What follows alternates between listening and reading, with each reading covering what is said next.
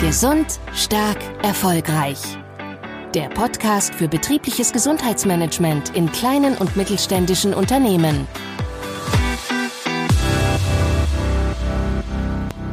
Hallo und herzlich willkommen. Mein Name ist Christoph Ramtke und heute möchte ich mit Ihnen einen Blick in die Praxis wagen.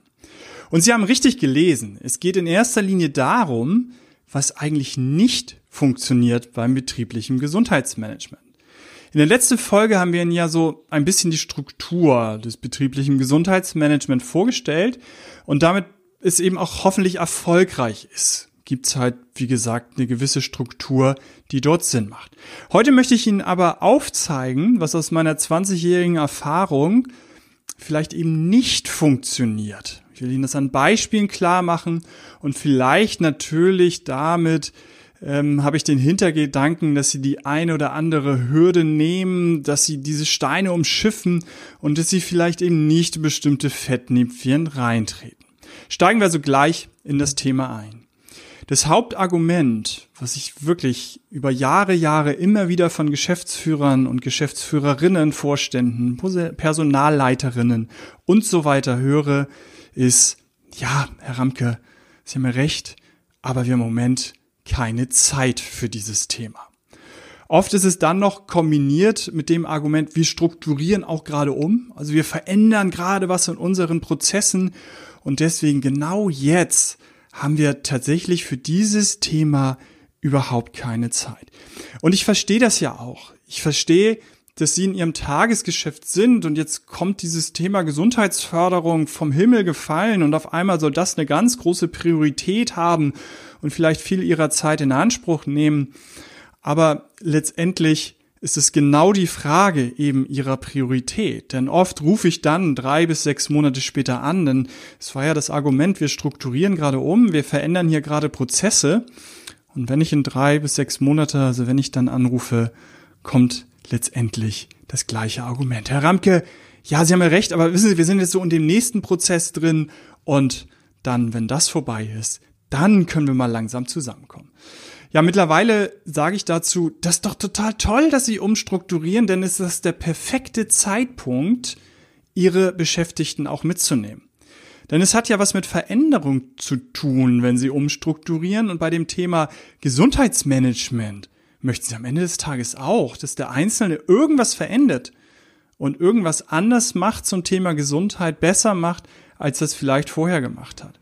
Und von daher ist es doch hervorragend, dann bei einer Umstrukturierung, wenn Sie Ihre Beschäftigten hoffentlich sowieso mitnehmen, wenn Sie sie in diesem Thema Gesundheitsmanagement denn auch mitnehmen.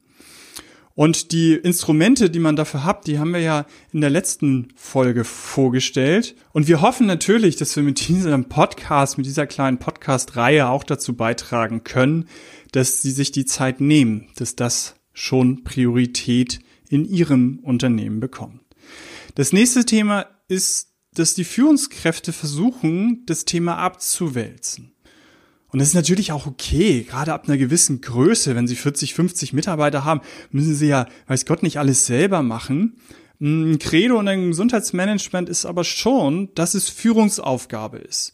Und wenn Sie als Führungsetage das nur als Feigenplatz nutzen, dann wird daraus relativ schwer was. Das kann nur relativ schwer funktionieren, denn der zentrale Satz ist, ohne Führungskräfte geht es nicht. Und dabei fängt es selbstverständlich ganz oben an, aber danach ist der Schlüssel zum Erfolg. Das sind oft die direkten Führungskräfte, die, die direkt die Teams unter sich haben, die Teams leiten und damit natürlich einen großen Einfluss haben auf viele, viele Beschäftigte ihres Unternehmens. Wenn Sie kleiner sind, fünf bis zehn Mitarbeiter haben, dann sind Sie sicherlich eben selber im Zweifel, der als Geschäftsführer dort ganz oben steht. Aber nochmal, sobald Sie 50, 100, 150 Beschäftigte haben, dann haben Sie eben eine gewisse Struktur und dann sollte es nach unten runtergebrochen werden. Und dabei unterschätzen Sie nicht die Kommunikation die dabei notwendig ist, um wirklich alle Ebenen möglichst frühzeitig in diesem Thema mitzunehmen, mit einzubeziehen. Das ist teilweise recht aufwendig und es kostet teilweise Zeit. Es kostet nicht unbedingt Geld, es kostet Zeit und ähm, die sollten Sie eben auch an dieser Stelle tatsächlich investieren. Das ist gut investiertes Geld. Und kommen wir zum nächsten und Zeit ist jetzt ja schon ziemlich äh, zentral gerade ähm, als Thema. Und das bedeutet auch, irgendjemand muss den Hut aufhaben. Und dieser, der den Hut auf hat, um dieses Thema dann nach vorne zu treiben, das ist oft jemand aus der Personalabteilung. So ist es oft strukturiert, wenn sie eben schon eine gewisse Anzahl von Beschäftigten haben. Und dann ist es oft, dass jemand von einer äh, Veranstaltung kommt, eine Führungskraft, ein Geschäftsführer kommt von der Veranstaltung, ist total inspiriert, vielleicht eben auch von so einem Podcast hier gerade und dann guckt er, dass er seine engste Führungsriege sich zusammenholt und mal über das Thema Gesundheitsmanagement spricht und wer das denn jetzt im Unternehmen umsetzen soll, weil er es eben nicht als Feigenblatt nimmt, aber eben nach unten delegieren will, weil er nun auch wirklich nicht jedes Thema selber machen kann. Und aus meiner Erfahrung gibt es dann genau zwei Situationen. Die erste ist, dass der Chef sagt in der Runde mit seinen engsten Führungskräften, hey du, du machst das jetzt, ne? du Mitarbeiter, du machst das jetzt, du bist verantwortlich dafür, weil ich weiß, du kannst das. Und natürlich ist der, der denn dafür verantwortlich äh, gemacht wird, ist ein guter Beschäftigter, der sagt, ja klar, Chef, mache ich. Und dann überlegt er sich im stillen Kämmerlein, wie kriege ich das bloß hin, dieses Thema wieder loszuwerden? Weil er mich gerade keine Lust dazu hat. Und wie macht er das? Er macht dann zum Beispiel eine Rückenschule, ohne dass da irgendwo was drumherum gebaut wird. Und am Anfang melden sich zehn Leute, am Ende sind nur noch zwei dabei. Und er sagt, ey Chef, ich habe alles probiert. Ich habe alles gemacht. Wir haben sogar eine Rückenschule gemacht. Und siehst ja, keiner nimmt dran teil. Das Thema scheint doch nicht so wichtig zu sein. Das begraben wir mal wieder. Das ist ehrlich gesagt die seltenere Situation. Die häufigere Situation aus meiner Erfahrung ist, dass sich jemand meldet und sagt, und wir nennen sie mal die Birgit. Birgit sagt, hey Chef, super Thema. Ich habe da auch mal eine Fortbildung zu gemacht. Ich habe da einen Podcast zugehört und das ist ein super Thema. Ich will das unbedingt umsetzen. Da habe ich richtig Lust zu und da können wir in unserem Unternehmen richtig gut weiterkommen mit diesem Thema. Und wenn ich das so höre, dann stelle ich immer, fange ich an Fragen zu stellen und dann frage ich als erstes, was hat eigentlich die Birgit vorher für Aufgaben gehabt? Und dann wird mir aufgezählt, die und jene Aufgabe hatte sie. Und dann frage ich immer, welche Aufgabe hat sie denn abgegeben, damit sie jetzt das Thema betriebliche Gesundheitsförderung, betriebliches Gesundheitsmanagement in ihrem Unternehmen organisieren kann. Und dann kommt letztendlich meistens, ja, nix, das macht sie halt nebenbei. Und dann kommt so meine nächste ein bisschen verzweifelte Frage denn schon meistens. Wie viele Stunden hat Birgit denn vorher gearbeitet? Naja, 40. Und wie viele Stunden arbeitet sie jetzt? Ja, 40. Ja, das ist Mathematik. Das kann nicht funktionieren. Ich glaube, Sie wissen, worauf ich hinaus will. Also wenn das Thema dazukommt und Birgit genauso viel arbeitet wie vorher, genauso viele Aufgaben hat wie vorher, dann äh, sie wird sich vermutlich nicht gelangweilt haben vorher. Gerade Menschen, die engagiert sind, die sich ja hier in diesem meinem Beispiel freiwillig melden und sagen, ja, super Thema, ich will, dass unsere Firma vorankommt, die haben sich vorher eben auch nicht gelangweilt. Und dann ist das erste Thema, was oft wieder wegfällt, ist denn das Thema Gesundheitsförderung und damit ist es denn wieder begraben. Und von daher fallen Sie nicht in diese, äh, ähm, äh, also treten Sie nicht in dieses Fettnäpfchen bitte, sondern gucken Sie, dass es ein gewisses Zeitbudget denn eben tatsächlich braucht. Und das ist oft eben nicht so wahnsinnig viel, aber es ist halt mehr als null. Und wenn wir dann schon beim, beim Budget sind, kommt natürlich als nächstes nicht das Zeitbudget, sondern eben das Geld, was Sie tatsächlich eben in die Hand nehmen. Und das muss wirklich, wirklich gar nicht so viel sein. Also da können Sie mit 2.000, 3.000 Euro am Anfang in einem äh, überschaubaren Unternehmensgröße mit 20, 30 Beschäftigten, vielleicht aber sogar mit 100, 200 Beschäftigten anfangen, weil Sie eine schöne Auftaktveranstaltung hinbekommen und dann, und das würde ich Ihnen dann vor allem empfehlen, sich Netzwerke schaffen. Gucken Sie, wer in Ihrer Region für dieses Thema verantwortlich ist. Gucken Sie auf unsere Homepage wie viele Netzwerkpartner sie finden, wie viele Institutionen, wie viele Träger sie finden, die tatsächlich mit einem Budget ihnen zur Seite stehen können. Das ist nicht Wunschkonzert. Es ist nicht, dass sie da nur mal kurz anrufen und dann wird das Geldsäckelchen aufgemacht und sie werden überschüttet mit äh, Geld. Aber sie haben nochmal dort Träger, die dieses Thema auch wirklich umsetzen sollen, ihnen dabei mit Rat und Tat zur Seite stehen sollen, aber durchaus eben auch ein Budget teilweise zur Verfügung haben. Hm, also von daher gucken Sie, es geht auch mit wenig können Sie anfangen und ähm, orientieren Sie sich gerne da auch an meinen Spruch, es ist und bleibt das Thema ein Marathon und kein Sprint. Gucken Sie, dass das eher auf Langfristigkeit angelegt ist. Und übrigens, klar, im Lehrbuch steht, dass man vorher ein Budget festlegen soll und im Zweifel über Jahre das dann ähm, klar definiert ist. Ich glaube, da sollten Sie pragmatischer sein. Wie gesagt, wenn man zum Start hin wenigstens ein Minimum festlegen kann und dann vielleicht so eine Jahresplanung macht und von Jahr zu Jahr guckt, ich glaube, das ist eher der Angang, der in der Praxis dann auch ähm, funktioniert. Und wenn Sie in der letzten Folge die Instrumente so des äh, betrieblichen Gesundheitsmanagement kennengelernt haben, dann war da natürlich auch so ein zentraler Punkt, dass es irgendwo einen Arbeitskreis Gesundheit braucht. Also irgendwo ein Steuerungsgremium, was in kleinen Unternehmen sind es ein, zwei Leute oder zwei Minimum. Und in größeren Unternehmen sitzen da halt schon viele wichtige Akteure in so einem Steuerungskreis. Und da erlebe ich oft, dass man sehr engagiert anfängt, was ja super ist, ähm, aber sich auch in einer viel zu hohen Frequenz trifft. Also dass man sagt, wir machen jetzt Weeklies, wir treffen uns jede Woche. Und dann müssen Sie bedenken, in so einem Steuerungskreis, da sollen tatsächlich ja auch wichtige Akteure Ihres Unternehmens drin sitzen. Also da soll denn eben die Personalleitung drin sitzen, da soll der Betriebsratsvorsitzende drin sitzen, da soll die Fachkraft für Arbeitssicherheit drin sitzen und so weiter, was wir Ihnen vorgestellt haben.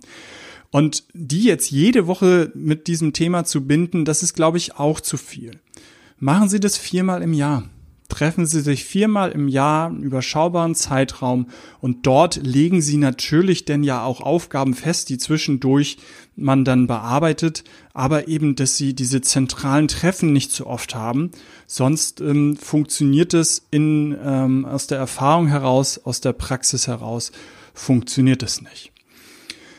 Nächste Hürde beziehungsweise Bad Practice Beispiel, was nicht oft so gut funktioniert, ist das Unternehmen denken, da spare ich mir doch eine Analyse. Und da denkt man bei einer Analyse, boah, was für ein schreckliches Wort, da steckt schon ganz viel, äh, also klingt oft sehr kompliziert und löst viel Angst aus. Letztendlich geht es bei einer Analyse darum, dass sie den Bedarf, ihren individuellen Bedarf in irgendeiner Form schon erheben und dabei die Mitarbeiter mit einbeziehen. Das ist ja das Entscheidende. Und auch da wieder gucken Sie gerne nochmal in die Folge davor. Aber wirklich, für kleine äh, mittelständische Unternehmen kann das schon ein Workshop sein. Eine kurze Befragung Ihrer Teams. Und machen Sie es nicht zu kompliziert. Machen Sie nicht einen Fragebogen, den Sie von der Universität erstellt haben, der hochkompliziert ist, sondern ähm, gucken Sie, dass Sie sich da von der letzten Folge nochmal inspirieren lassen. Nächstes Beispiel, was ich oft erlebe, ist, dass man so Einzelmaßnahmen nur macht und dass es dann so Alibi-Veranstaltungen sind. Und das geht dann nur so darum, dass man sein Image aufbessern möchte und sagen möchte, wir machen betriebliches Gesundheitsmanagement und am Ende macht man einen kleinen Gesundheitstag mit völlig willkürlichen Themen im Jahr und sagt, dass das jetzt ein ganzheitliches Gesundheitsmanagement wäre. Wenn Sie einen Gesundheitstag einmal im Jahr machen, ist das hervorragend. Es ist besser als gar nichts. Aber wenn das nicht eingebunden ist in so einen Steuerungskreis, der halt tatsächlich Themen festlegt, wo sie auch, wie gesagt, so ein bisschen ähm, gucken, was wollen meine Mitarbeiter eigentlich, was sie dann, wenn sie wollen, Analyse nennen können.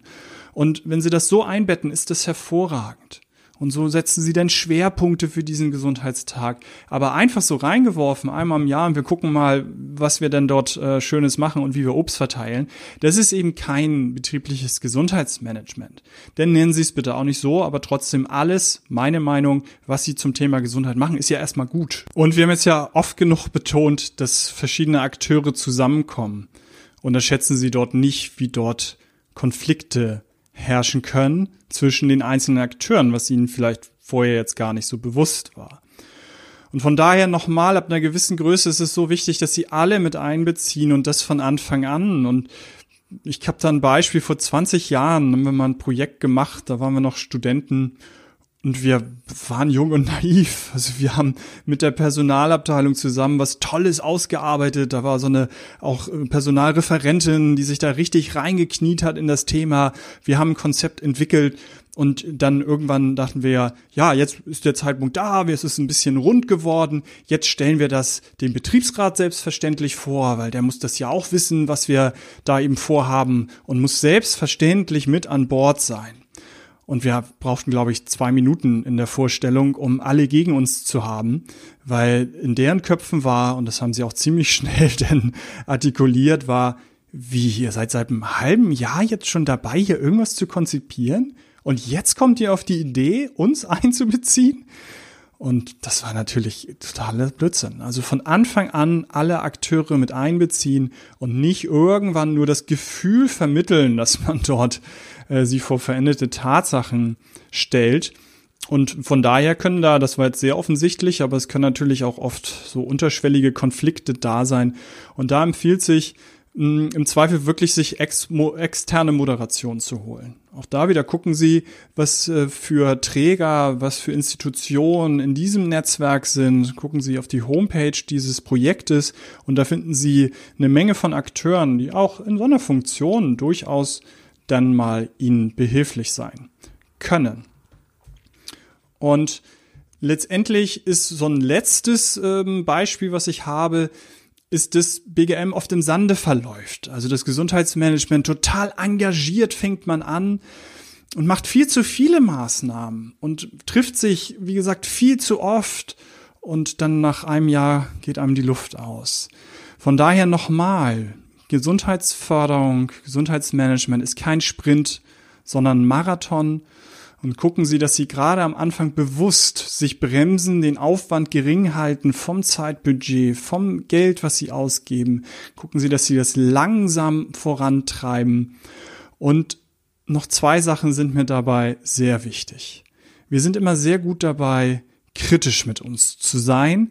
Gucken Sie, dass Sie tatsächlich auch Erfolge feiern. Also wenn Sie kleine Erfolge in Ihrem Arbeitskreis haben, dann legen Sie mal den Blick auch darauf und nicht, wie wir das so gerne machen, zu gucken, was hat alles nicht funktioniert und was müssen wir alles verbessern. Nein, gucken Sie doch auch mal, was wirklich gut gelaufen ist. Und lassen sich nicht denn von so Dauernörglern, die Sie auch in Ihrem Unternehmen vermutlich leider haben, beeinflussen, sondern gucken Sie, dass Sie sich auch mal ein breites Feedback holen und dabei, wie gesagt, nicht nur auf die hören und da den Fokus drauf legen, wo negative Kommentare kamen, sondern eben sehr bewusst auf das Positive.